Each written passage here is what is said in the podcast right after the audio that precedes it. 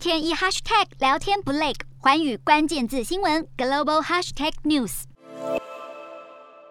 美国德州的尤瓦尔迪在当地时间二十四号上午发生了小学校园的大型枪击案，而年仅十八岁的枪手已经被赶到现场的警方击毙。当局已经公布了枪手身份，名叫拉莫斯，疑似是拉美裔的美国公民。根据消息回报，拉莫斯是单独行凶，但确切的犯案动机和武器都还在确认中。德州州长还表示，拉莫斯在进入小学犯案之前，先枪杀了自己的祖母，但当局目前还无法掌握这两起事件的关联性。美国总统拜登目前从日本返抵美国，已经听取了枪击事件简报，下令要白宫与政府机关降下半旗，以示哀悼。